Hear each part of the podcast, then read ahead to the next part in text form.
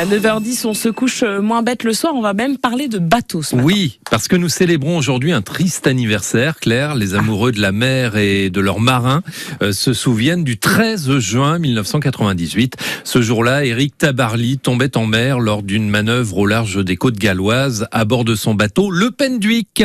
Tiens, au passage, un petit cours de breton vite fait. Penduic, Ah. c'est la petite tête noire. C'est ainsi qu'on appelle la mésange noire en breton. Voilà, ça c'est fait. Grand navigateur que ce Tabarly qui formera des équipiers tels que Olivier de Kersauzon, Marc Pajot, Philippe Poupon, Jean Lecam ou encore Michel Desjoyaux ou Alain Collat.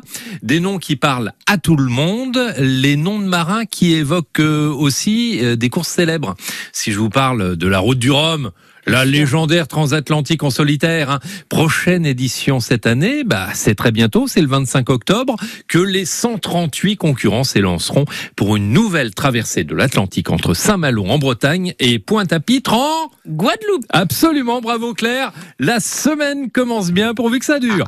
Et un certain Pascal Fouché, animateur à France Bleu Mayenne, va avoir la chance demain d'embarquer à bord de l'un des géants des mers qui partira sur la route du Rhum, le bateau actuel qui aura comme numéro de voile le... 53. Ben oui, car c'est le bateau que nous allons suivre en tant que Mayennais.